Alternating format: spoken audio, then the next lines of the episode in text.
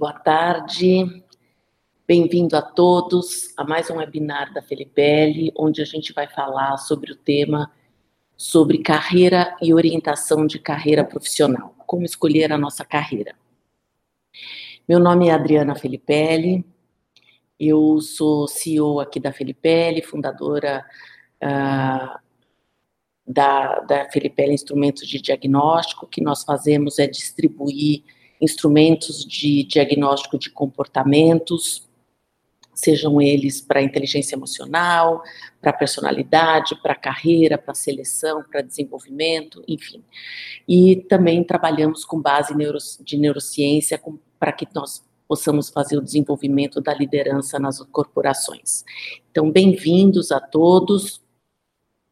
Estamos aguardando algumas outras pessoas entrarem, mas é, gostaria de que a gente começasse a falar um pouquinho sobre uh, a escolha de carreira e como essas, o prejuízo que muitas vezes nós vemos nas escolas, nas instituições de ensino, de graduação, na área de carreira.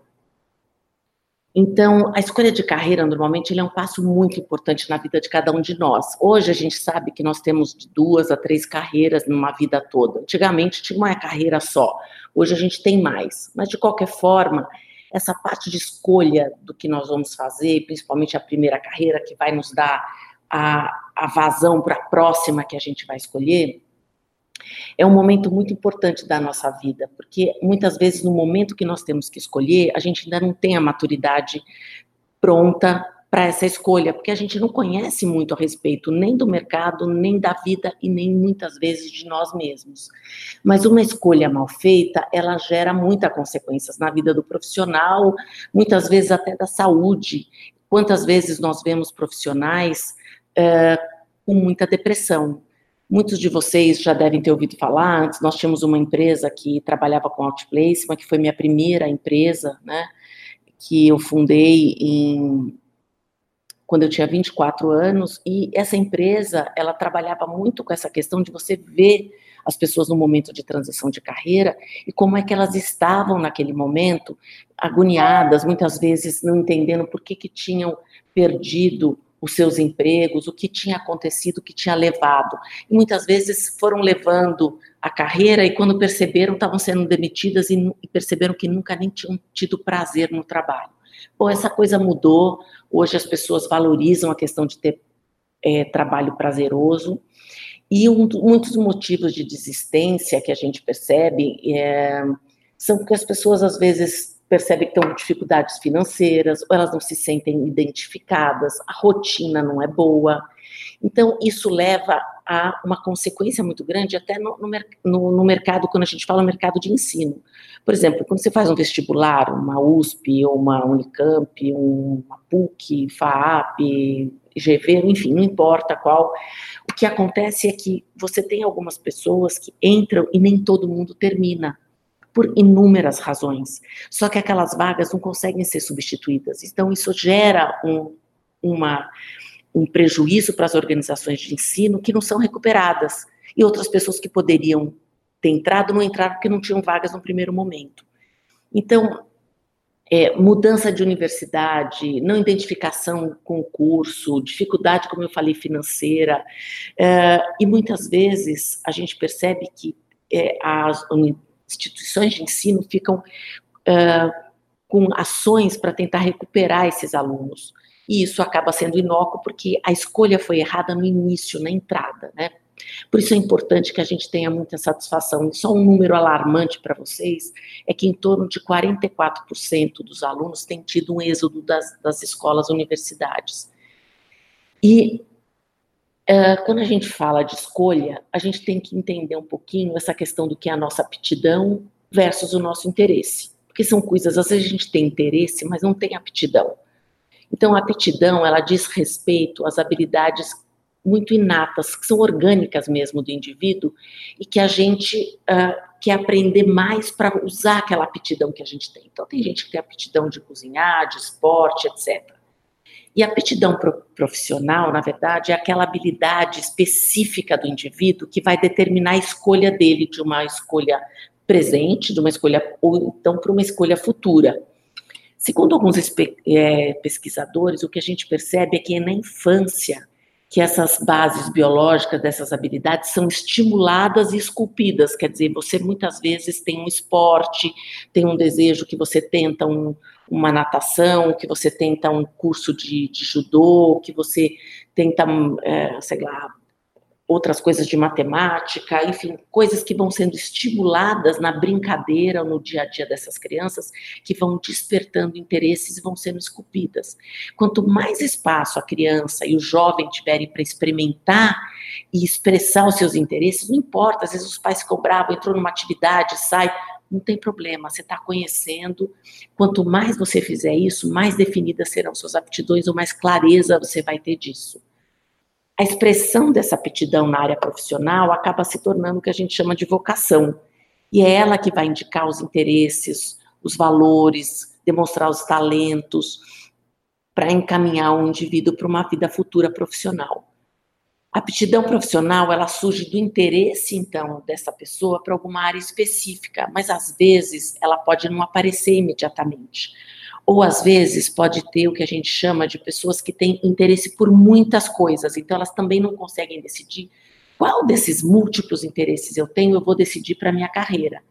É quando surge a, a questão da necessidade de uma orientação profissional, que pode ser com a ajuda de um psicólogo, pode ser também através de entrevistas, de um coaching, ou testes que são normalmente isentos, a gente vai falar sobre isso, que são isentos desses vieses também, dessa percepção ou do que a gente acredita uh, que vai ser a, o melhor para outra pessoa. Então, o melhor é que tenha uma composição entre entrevistas, uh, vivências, os testes que são algo cientificamente comprovado e que são neutro. Então, na medida que ele é neutro, ele, ele tem uma forma de acuracidade pelas estatísticas e tudo para provar que o que ele está querendo diagnosticar, ele vai diagnosticar. E ajuda esses interesses a, a pessoa poder escolher com mais clareza. Agora, assim, os interesses de fato, eles são desejos ou gostos que essa pessoa tem a respeito de algumas necessidades que, que, ele gosta de estudar, o que, que, ele gosta de fazer na vida, e a gente não pode esquecer também o ambiente que isso vai estar inserido, porque às vezes você gosta de determinadas coisas, mas o ambiente que você vai estar inserido não é muito propício. Então você acaba perdendo interesse porque o ambiente é ruim. Uh, e é muito comum também que os interesses estejam alinhados com as aptidões. Mas quando isso não acontece, o, que, o, que as pessoas começam a trabalhar bem na zona fora do conforto, esse acaba se tornando um ambiente de muito esforço. E aí o Jung fala muito sobre as preferências que são inatas, né? A gente percebe que tem uma, uma herança também psicológica, né, de extrema importância para essas preferências que são inatas. Então, o, o Jung falava também do inconsciente coletivo, que é fruto daquilo que não surge a partir só da sua experiência pessoal, mas daquilo que é tudo arquetípico, que também pode nos influenciar. Então, o, diagnóstico dessas tendências inatas, ele é mais, ele é realizado com uma avaliação psicológica, por exemplo, que pode ser o tão famoso e conhecido é, o Myers-Briggs Type Indicator, que é o indicador de tipos psicológicos do, do Myers-Briggs, e que, que o Myers-Briggs trata de uma questão que é escolher pelas preferências inatas. Mas tem alguns outros diagnósticos que tratam de traços. Então eu vou falar um pouquinho alguns, alguma questão, uma diferença entre traço e preferência, que muitas vezes são usadas em instrumentos. Nós temos também instrumentos aqui de diagnósticos que são movidos por traços e outros por preferência. Por exemplo, é, uma pessoa ela tem uma pontuação muito alta na, na escala, por exemplo, de ser extrovertido e introvertido. Então, tem alguns testes que são feitos, instrumentos de medição de traços, que eles dizem que a pessoa, naquela pontuação, tem uma extroversão muito alta ou uma extroversão mais alta do que uma outra pessoa que pontuou de forma baixa. A pessoa com pontuação baixa, normalmente ela é interpretada por esses testes de traços como uma pessoa que tem um déficit de extroversão. Em contraste, por exemplo, com o de preferência, que a clareza da preferência só vai indicar o quanto essa pessoa está mais próxima de um polo ou de outro, mas não é que ela tem falta da outra área. Então, quando a gente pega nesse polo que eu estou dando exemplo de introversão e extroversão, quando é medido por preferência, ela está dizendo eu prefiro mais a extroversão do que a introversão. Isso não quer dizer que eu também não tenha a introversão, mas que eu tenho uma preferência maior por isso. Quando é de traço, é quase como eu tenho uma alta preferência, então quer dizer que eu não sou tão bom na introversão. Tem uma questão de valoração muito nesses aspectos, o que não tem nada de errado. Só quer dizer que, uh, para alguns aspectos, são adequados ter é, testes ou indicadores de traço, e para outras situações é muito melhor e é mais inclusivo né, para as pessoas quando é de preferências. E a partir dessas preferências inatas e dos interesses que nos motivam, é que vai fazer realmente essa combinação que os nossos olhos brilhem, que a gente escolha uma profissão que tenha uma característica que tenha mais ligada aos nossos motivos, às nossas motivações pessoais, podendo também ser desencadeada por estímulos externos que nos estimulam a esquecer, a, a escolher, desculpa. A motivação é uma força interna que nos leva a uma ação, né? Por isso que é motivo mais ação, que é um motivo que nos leva a agir. É ter em mente um conjunto de atitudes e ações que vão determinar e facilitar essa conquista de objetivos que podem ser agora ou futuros. Uh, e aí a gente entra para as questões das ferramentas que nos ajudam para essa escolha da orientação é, vocacional. Então, no nível mais geral, o aconselhamento de carreira ele envolve por aprender sobre a gente mesmo, sobre o mundo do trabalho, normalmente aprender sobre si mesmo nesse contexto e o que significa ter as informações sobre os seus próprios interesses, suas próprias necessidades e habilidades de cada um de nós. Então, o, o teste psicológico é, um, um, é uma das possibilidades que nos ajudam para obter mais dessas informações. Mas existem outras técnicas, como eu falei, né? Que podem ser entrevistas biográficas, uh, recordação de experiências da nossa infância, ou experiências que nós tivemos, que ajudam a gente a identificar o que a gente gosta, do que a gente não gosta. Exploração de alguns recursos de informações ocupacionais, né? Que é o que, que esse trabalho faz, quais possibilidades esse trabalho pode me trazer observações diretas de outras pessoas atuando no dia a dia para ver o que, que eu gosto desse ambiente de trabalho, como que é a profissão na vida real. Discussões, por exemplo, sobre o ambiente de trabalho e tirar um pouco dessa fantasia do ideal que é as coisas no livro, mas o que, que acontece no dia a dia. E sem esquecer que nós estamos num processo de mudança numa velocidade nunca vista antes, né? Então, uh, nenhum especialista de fato consegue dizer o que vai ser o mundo em 2050. Então, a gente vai ter que tomar decisões que vão ser de, de um médio prazo, porque a longo prazo a gente não tem ideia das mudanças e tudo que vai acontecer na nossa vida. Então, como nós estamos ainda na, na questão ainda de escolha da carreira, Vamos pensar em algumas vantagens para os próprios profissionais que atuam nessa área. Como é que eles têm benefícios de usar instrumentos? Quando você escolher, por exemplo, um profissional que vai te ajudar no processo de carreira, ter esse benefício da escolha de instrumentos de diagnóstico ajuda muito. Por quê? Porque, como eu falei, os testes são objetivos, eles foram baseados e construídos em métodos de observação, com muita estatística.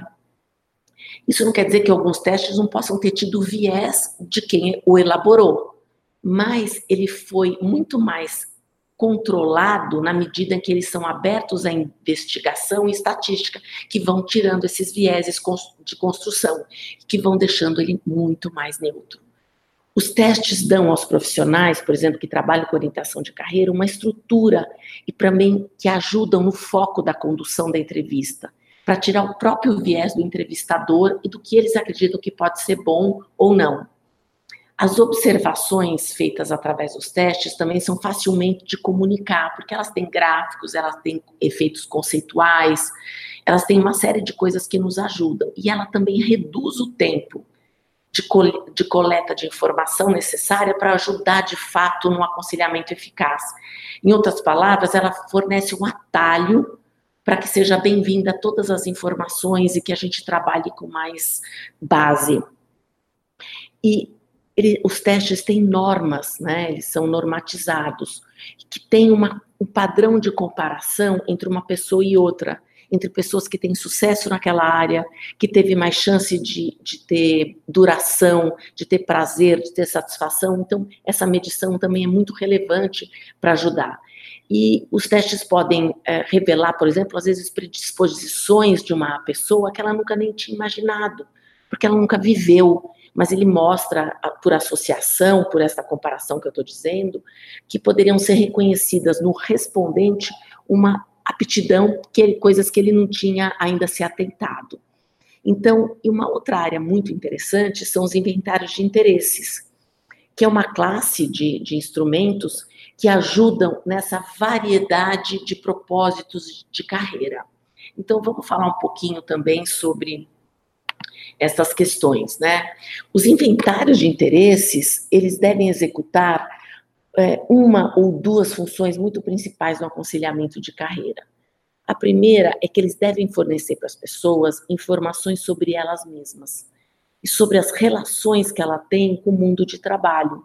Por exemplo, são informações relevantes que levam a pessoa a um maior conhecimento sobre esses interesses e para ajudar nas decisões no curso da, desse processo, que é um processo tão trabalhoso de decisão de carreira. O segundo uh, benefício é que o inventário de, de interesse ele fornece para as pessoas que devem tomar essas decisões, né, uh, ajudam os, os, conselheiros de carreira, os professores, os administradores, os, até os recursos humanos dentro das organizações, os supervisores de trabalho, ajudam a ter essas informações que são comparadas com outras pessoas para ajudá-las a interpretar de uma forma até estratégica de que modo essas decisões vão ser consideradas de uma qualidade de um único indivíduo ou que é de uma classe que ele pode agrupar. Então, o inventário de interesses, em particular o Strong, pode ser usado de várias maneiras dentro de uma função e por vários profissionais. Uh, quando a gente pensa, por exemplo, aqui num outro, que é o Career Interest, que ele faz o cruzamento de personalidade, interesse e habilidade. Então, ele já usa três áreas misturadas num só inventário, para que ah, as pessoas consigam, através disso, ajudar nessa orientação profissional.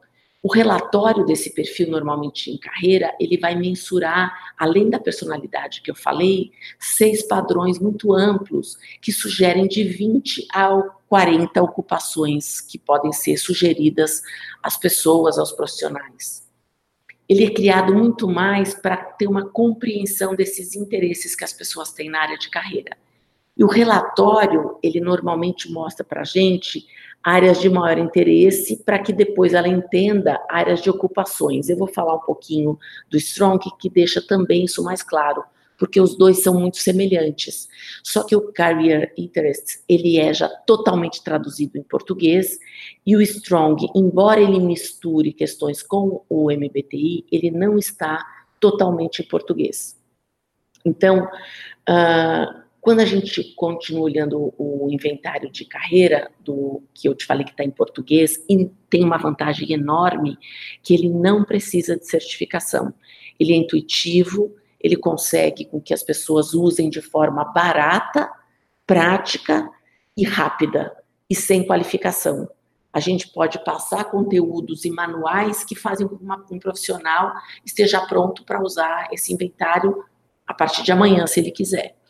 Então, a partir dos principais interesses que são sugeridos das áreas de ocupações, como uh, são descritas aí, as áreas que são ligadas a profissões da área mais realista, áreas que são mais investigativas, setores que são mais artísticos, ou podem ser questões mais ligadas à questão social, de ajuda social, inclusive, ou é, empreendedores ou as profissões mais de, de âmbito convencional. E aí tem toda uma categoria que eu não vou me ater aqui, mas que a gente pode trabalhar num outro momento, se aprofundando em cada profissão dentro dessas seis áreas que são mais padronizadas.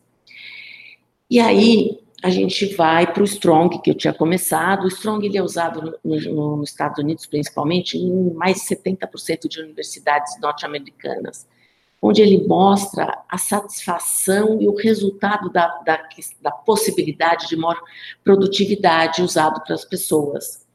Então, dentro da área de desenvolvimento profissional, aumenta a empregabilidade, normalmente porque as pessoas têm um, um, um, cruzamento perfeito entre qualidade de vida, os interesses, motivações, então ele é bem amplo nesse sentido. E ele faz uma, uma comparação analítica com as atividades que são executadas em determinadas áreas de trabalho. E aí, é, que muitas vezes, por falta de informação, uma pessoa nem consideraria essa área. Então, ele mostra claramente as probabilidades da pessoa encontrar satisfação e alternativas para alcançar os objetivos que, de motivações e interesses que ela possa vir a ter. Então, o Strong, por exemplo, nessa área, ele consegue te mostrar claramente que o entrevistado tem cinco uh, tipos principais de informação. A primeira informação que a gente vê aqui são os temas ocupacionais gerais, aqueles que eu mencionei agora há pouco, né? Que é área social, artística, uh, empreendedora, convencional, investigativa e realista. E onde ele pontua dentro de cada área, ele vai mostrar nessas áreas mais gerais, ele vai mostrar 25 escalas básicas de interesse, que vão correlacionar consistência de interesse ou até aversões em 25 áreas específicas que a pessoa possa ter. Então, não só ele mostra o que ela quer, mas o que ela possa ter uma aversão, para já descartar mesmo. E aí, dentro da escala, né, uma, uma, então o primeiro ponto seria aquele, o segundo é que ela vai pontuar essas escalas básicas de interesse que relatam consistência também dos interesses e consistência dessas aversões. E o terceiro ponto seriam as 211 escalas ocupacionais representando 109 ocupações diferentes. Então, é muita informação que vai nos gerar quais interesses e características, por exemplo, podem ser até segmentadas por mulheres e por homens que trabalham nessas ocupações. Até este tipo de separação também tem. E aí a gente vai fazer um cruzamento, em quarto lugar, com as pontuações de escalas de tipos de trabalho, né? Lembra que eu estava comentando que uh, o ambiente de trabalho que você vai trabalhar pode te ajudar ou te atrapalhar. Então, como é que o indivíduo gosta de aprender? Como ele gosta do ambiente de trabalho? Ele assume liderança por algumas atividades ou ele prefere ser mais comandado? Ele assume riscos ou ele gosta de profissões que assumem risco? Ou seja, todas essas questões ligadas ao ambiente de trabalho vão ser traduzidas neste, neste processo que faz parte do mesmo instrumento, tá? Ele só é dividido em várias partes porque ele é muito completo. E a quinta parte do instrumento são os índices administrativos, onde você vai poder ajudar a identificar os perfis que, por exemplo, não responderam adequadamente, são inválidos, ou eles são muito incomuns dentro da amostragem, que para o pro profissional que trabalha com isso, ter um alerta e poder investigar isso num processo de entrevista ou de bate-papo com o profissional que fez o instrumento. Então, essas pontuações vão ser organizadas no perfil de forma que uh, incentiva as pessoas que estão respondendo a olhar as tendências gerais, ver como essas tendências estão relacionadas ao mundo de trabalho, ajudar as descobertas num programa de exploração mesmo de carreira. A, a ênfase está na, na, na organização da, das informações de uma maneira que ajude o profissional melhor e, e, também ao respondente a desenvolver uma estratégia para abordar um processo claro e decisório dessas questões da decisão, tanto de, do que ele vai estudar, que pode ser uma, uma universidade, como depois que ele termina para a própria decisão de carreira. Uh, como eu disse no começo, né, o, o MBTI também pode ser usado combinado com Strong de várias formas para ajudar a entender como as pessoas podem lidar melhor com os problemas e as dificuldades do dia a dia. Então, você tem uma combinação e até relatórios que cruzam essas informações. Então, você tem relatórios individualizados, ou seja, só de um ou de outro, mas você também pode pedir um relatório combinado. Então, com o combinado tem uma interpretação muito apropriada que ajuda a, a, a, todas as variações dessas experiências de interesses, experiências de vida, que vão ajudando a, a traçar um resultado muito uh, interessante, fácil de compreender para quem está aplicando ou para quem está recebendo. Um outro fator uh, é da, na popularidade desses dois instrumentos nos profissionais dessa área, que vem usando muitas décadas por causa isso vai gerando qual é o benefício de ter uma quantidade muito grande de uso, porque a confiabilidade dos dados só aumenta, porque você vai tendo validação estatística em cima dos dados que vão sendo é, revalidados e, e, e, e os metodologias vão sendo ratificadas, né? Então, uh, falando um pouquinho do coaching de carreira, ele tem se tornado essenciais para muitos jovens que a gente vê que não sabem o que querem ou como que finalizam um processo de decisão para que faculdade vão entrar, oferecendo um apoio fundamental tanto para o coach, para o pro profissional, para o psicólogo, que vai ajudar a, a, a, os jovens a decidirem de uma forma rápida, assertiva, com uma complementaridade desses instrumentos para que ele tome uma decisão. E ele vai dizer, então, quais as inclinações uh, que, que a pessoa tem, uh, ajudando a ampliar, muitas vezes, a percepção de si mesmo e do processo externo, das, da, como eu falei, do aspecto profissional, para que você escolha os melhores caminhos de uma forma, inclusive, até criativa. Uh, o, o chat agora está aberto e aí eu queria ajudar ou poder responder algumas perguntas. Uh, a Marisa Godoy perguntou para qual idade nós podemos aplicar esses instrumentos? A partir de 15 anos de idade, os instrumentos já podem ser aplicados. E a Melissa Campos perguntou se há previsão do Strong em português. Nós temos um Strong em português, mas ele é numa versão mais sucinta, então ele é possível de ser feito numa, numa versão mais sucinta, e também, para quem tem muito interesse, é possível que a gente faça uma tradução do, do relatório e tanto das perguntas, ou, ou faça um, um preenchimento acompanhado para quem quiser o Strong. A Ana Teresa Almeida perguntou se há um relatório do MBT específico para a carreira e uso em adolescentes? Tem. E, na verdade, ele é para adolescentes. E ele, a gente tem tanto para adolescentes específicos, como a gente tem para adultos que já têm uma maturidade na carreira e queiram fazer para ter novos conhecimentos, porque às vezes a gente não é o mesmo, não é? A gente vai se transformando, as experiências vão, vão nos moldando e a gente pode rever nossa carreira. Desculpe. Uh, a Isabel Cristina perguntou é, se, inclusive, o MBTI pode ser usado a partir dos 15 anos. Sim, o MBTI ele pode ser usado a partir dos 15 anos. A Daniele Guidoni perguntou: Adriana, como você usa esses testes para redirecionar redirecionamento de carreira para pessoas de meia idade, a partir de 35 anos? Olha, meia idade eu consideraria no mínimo 60, mas 35 também pode ser usado, sim. É que, na verdade, a gente pode refletir sobre a nossa vida, a nossa carreira em qualquer momento, não é mesmo?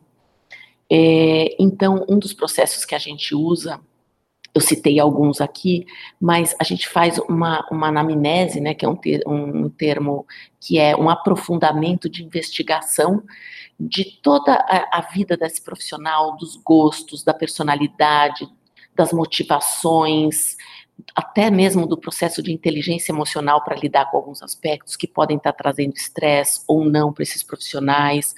Nós tentamos entender as crenças, os valores, o que essa pessoa é, prioriza na vida, o que, que ela deseja em termos de qualidade de vida, para ver a intensidade do trabalho do que ela está querendo. Enfim, é, é todo um processo que passa pelo diagnóstico todo o processo de, de trabalhar essas informações com o profissional, criar um plano de desenvolvimento e de ação que é monitorado pela gente e implementado em conjunto com base nessa, nessas informações.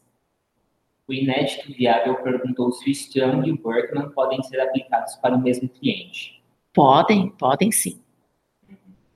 E a Márcia Brito perguntou se é necessário qualificação no Strong.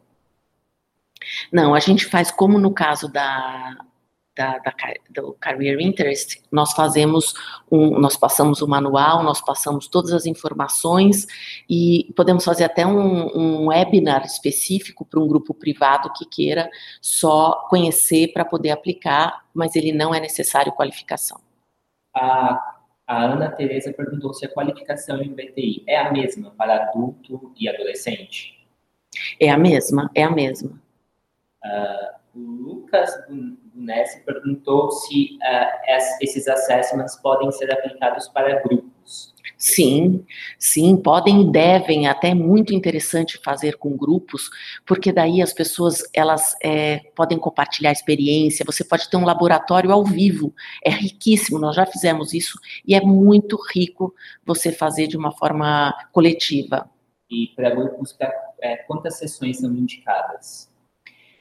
Então, eu vou falar o mínimo, porque o máximo depende da criatividade e da necessidade do grupo.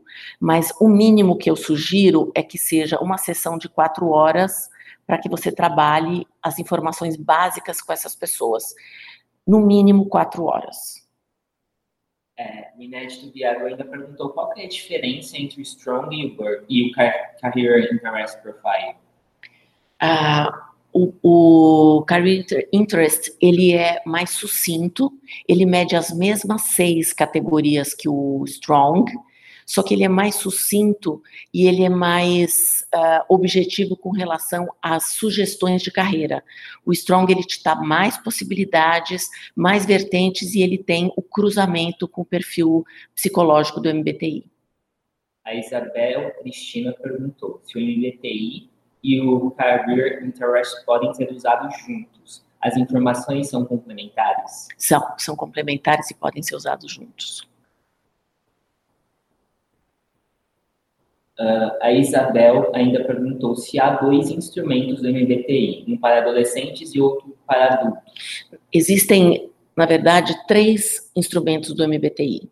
Um que é usado para abaixo de 15 anos, um que é o MBTI Step 1, que ele só diagnostica 16 perfis psicológicos, e o Step 2, que é usado para você extrapolar os 16 perfis psicológicos e ampliar o teu conhecimento dentro do teu perfil. Então, se tem duas pessoas que têm o mesmo perfil psicológico, qual é a diferença de expressão desse perfil psicológico entre as duas pessoas? Então, o step 2, ele tem 40 facetas ou 40 comportamentos que são avaliados, que deixam o relatório extremamente mais poderoso e rico. E a chance de você ter dois relatórios iguais é uma em um milhão. E o Inédito Viável, Inédito perguntou se o Career Interest é aplicável através de links como os outros instrumentos da Filipelli? Todos os instrumentos são uh, por uma base web, onde você entra e a pessoa preenche online. Tem alguns poucos que a gente tem no modo antigo ainda, que pode ser aplicado em papel, mas a maioria dos instrumentos, ou a totalidade dele, todos são via web. Muito obrigada pelo tempo de vocês. Desejo um excelente fim de semana e até a próxima.